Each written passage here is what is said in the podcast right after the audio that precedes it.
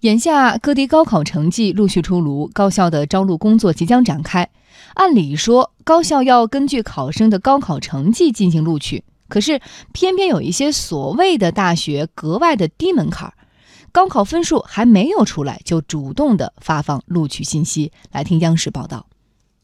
湖南长沙的高三学生小毛，在今年上半年参加了艺术类联考，考试完没多久，他就收到了一条短信。短信中写道：“一所名为北京民族工艺学院的高校，经北京市教委批准，今年扩招三百二十八个名额。”小毛被告知已经通过了这所学校的初审。在联考的考场外面出来的时候，他们学校就说过来招生，说如果我们大学没有考好的话，就可以考虑他们的学校。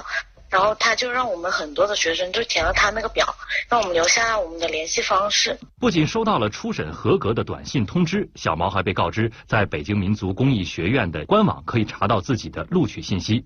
今年四月，他登录了招生人员发来的网址名，输入了身份证号码，果然查到了自己通过审核的信息。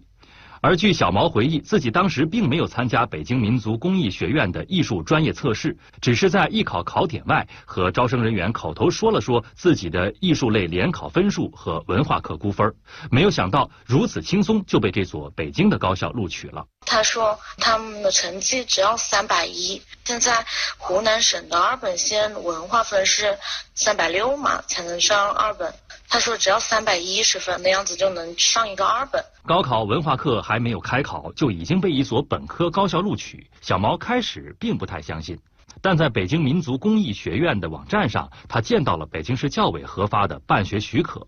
点击进入后，记者发现，这是一所名为北京民族大学的办学许可证。而发放办学许可证的北京市教委表示，北京民族大学是一所民办非学历高等教育机构，并不能以高等院校的名义进行招生。民办非学历就是他不能颁发国家承认的学历证书，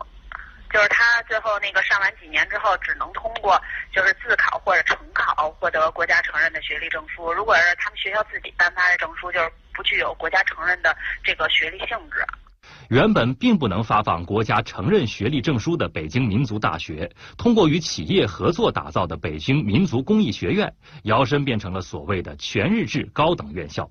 北京市教委表示，如此的做法已经违规。根据北京市教委的规定，像北京民族大学这样的非学历高等教育机构，名称中包含“大学”等字样或未包含研修、专修、函授、培训等字样的学校，需明确说明本校的办学类型为民办非学历高等教育机构。招生宣传内容不得回避、混淆学历教育与非学历教育的区别。而经过调查，记者发现，北京民族大学正是通过移花接木的手段，新建一个学校的网站，规避了教育部门的要求，混淆视听，